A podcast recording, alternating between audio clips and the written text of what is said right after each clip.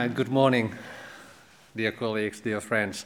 Uh, I guess what I'm trying to do now, uh, uh to follow what Eladio was just saying, is to ask uh, a couple, no, actually quite a few questions relating to the topic or topics that we will be discussing today.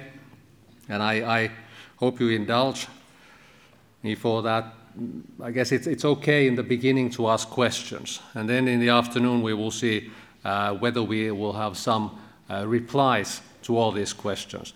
But first, let me start by uh, quoting two sentences from the meeting between Peter Weibel's team at ZKM and the Council of Europe's team at the Directorate of Democratic Governance when they first met here in Karlsruhe uh, last, uh, uh, last February. The first sentence The plea for culture and the arts for democracy needs to be made much more strongly.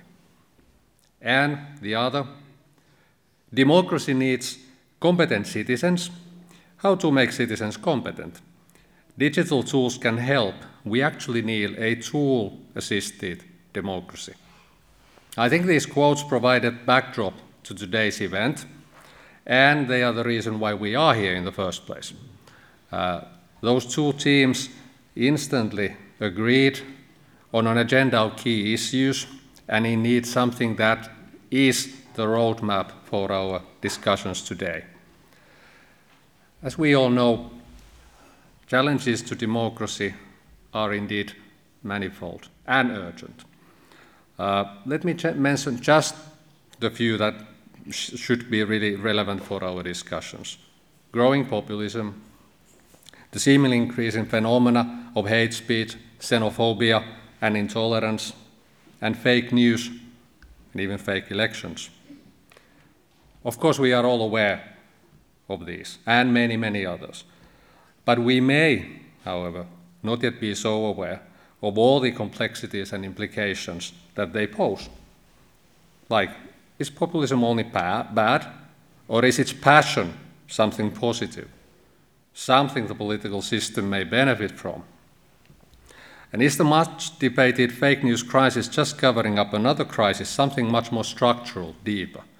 As this was asked uh, recently in an article in The Guardian, said, Is fake news a byproduct of digital capitalism, much as climate change uh, can be seen as a byproduct of fossil cap- capitalism.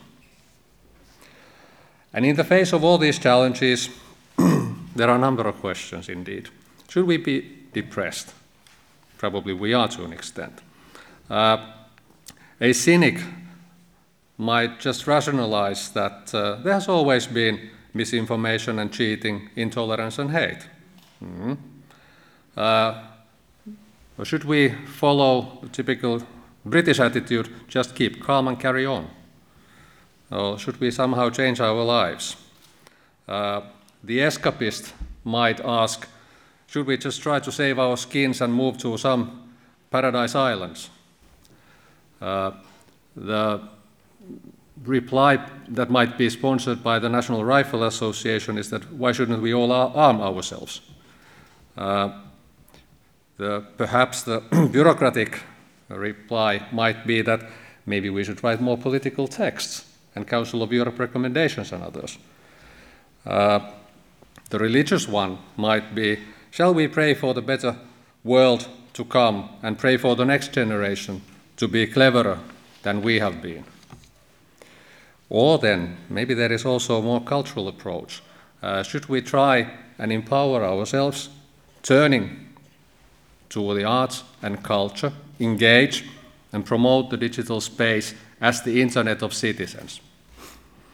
Uh, I, I, guess that uh, I, I, would not be the chair of the steering committee for culture, heritage, and landscape at the Council of Europe if this cultural response didn't come to my mind quite quickly.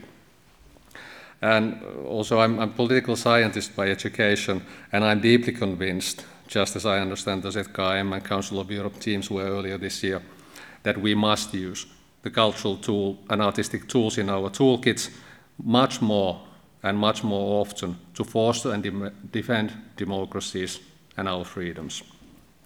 By the way, this is also the mandate of our steering committee, even though it may be worded a little bit differently. But the essence is about ensuring and strengthening culture's contribution to democracy and human rights. Something that I absolutely endorse. There, can be, there are few more noble causes than this. And this also makes me think of the enormous potential that the cultural sector has at its disposal, often, I guess, without necessarily being aware of it.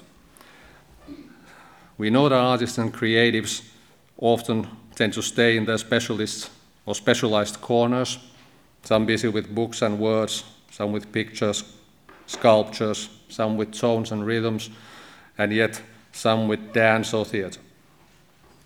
And whilst artists and the so called culture sector always had had this special role of seeing ahead, decoding reality, saying in an emotionally compelling way what others would not say.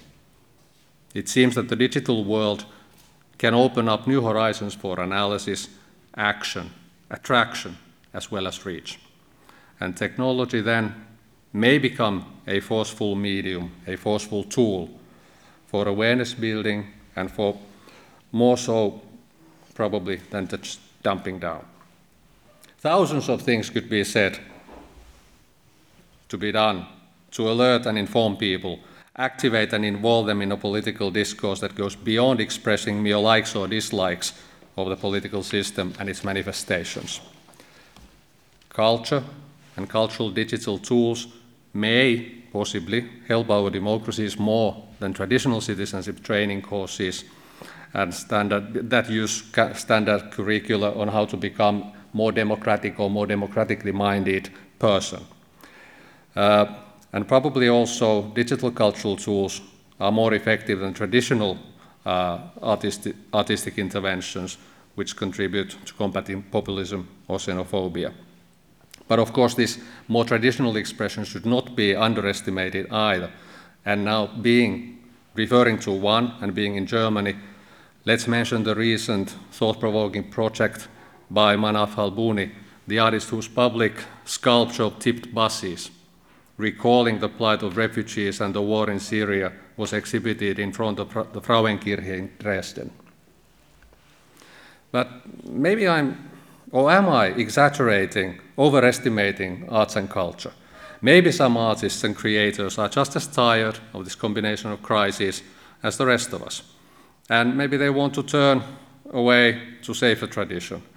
And maybe we really expect artists to be activists or even social workers, as Gunnar Schmidt asked in his paper for this conference.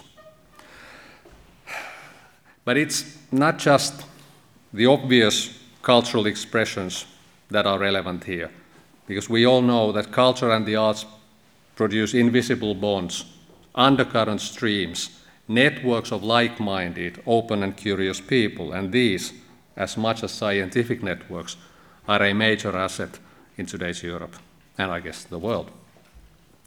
They have actually a currency of their own, and again, this may be a much underestimated and underused in our efforts at empowering democracy. And I have to note that this sentiment, this undercurrents, uh, that, that is not something that we came up out of thin air, but this is actually backed up by, I should say, another seminal work that we are carrying out right now in the Council of Europe. Uh, I'm referring to the indicator framework on culture and democracy. And among other things, uh, among many things, uh, the indicators show us that there is a very strong correlation between online creativity and tolerance. Online creativity can stimulate and generate spaces for open discussion, expression of opinions, and as a consequence, exposure to other people's opinions, behaviors, values, and actions in relation to shared content. In other words, while simple exposure to the opinions and values of others may not be enough, it is when you express yourself online, you inevitably get influences and see other ways of other perspectives. That is a strong antidote to xenophobic attitudes. and are these cultural and artistic networks actually producers of positive change? Uh, I heard that uh, Peter Weibel uh, in, in this meeting in, in February said something that I think is very poignant. Uh, he asked, or told, actually noted that culture unites people. Shakespeare and Dostoevsky remain European, whatever Brexit or Putin do to us. So, exactly. Networks of culture people may be potentially strong, but will artists, cultural professionals engage in an openly political and also confrontational discourse uh, beyond sharing love for their crafts and work and their cultivated souls? Network publics are a real power, say Hardt and Negri in their political theory of empire.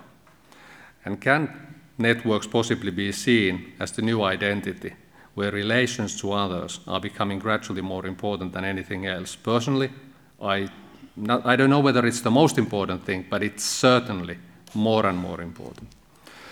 Whatever it is, then, it seems that we do need to think anew about civil, civic engagement for democracy, just as Jan Werner Müller put it in his background paper.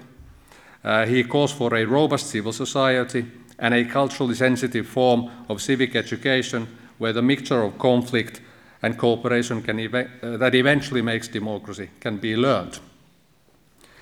So, this is on the menu, and many other things.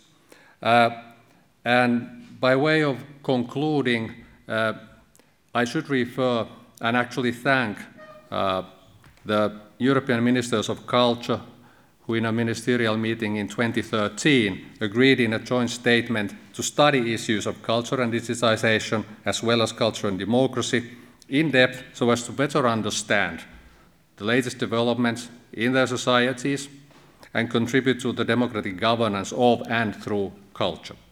And this ministerial statement also gave our steering committee the mandate to hold pla- these platform exchanges that bring together a multitude of stakeholders, which of course is absolutely necessary and something that uh, in the EU we called it was uh, integrated and inclusive policy making. So this is exactly the right way of doing it. We have already produced in the Council of Europe two recommendations, these soft law instruments that Eladio was referring to, uh, based on our platform exchanges. The first one was uh, the recommendation on Internet of Citizens, and the second one that was adopted by the Committee of Ministers like a month ago, something like that, uh, on big data for culture, literacy, and democracy. Uh, both these texts underline the importance of human rights offline as well as online. They underline the internet freedom and of critical digital media uh, and information literacy in society, which of course has to go way beyond technical competencies. Uh, but however, these texts do not address what we are discussing today the fight against the adverse effects of populism, like fake news, xenophobia, and hate speech. So, the, this is a new frontier, new angle that we are tackling now. Uh, of course, let, us see where we end up. Uh, the, the, we have a really rich mix in this room, and uh, I'm, I'm, looking forward to our discussions, uh, the in, uh, keynotes and the impulse speeches and, and the deliberations in the tables. And finally, I want to thank uh, Peter Weibel and his team for hosting this rich mix and offering us this inspirational place here at the ZKM.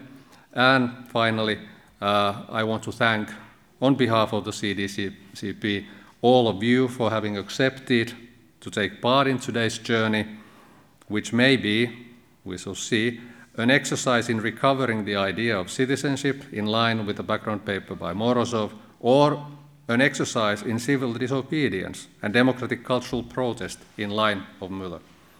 So let's enjoy it.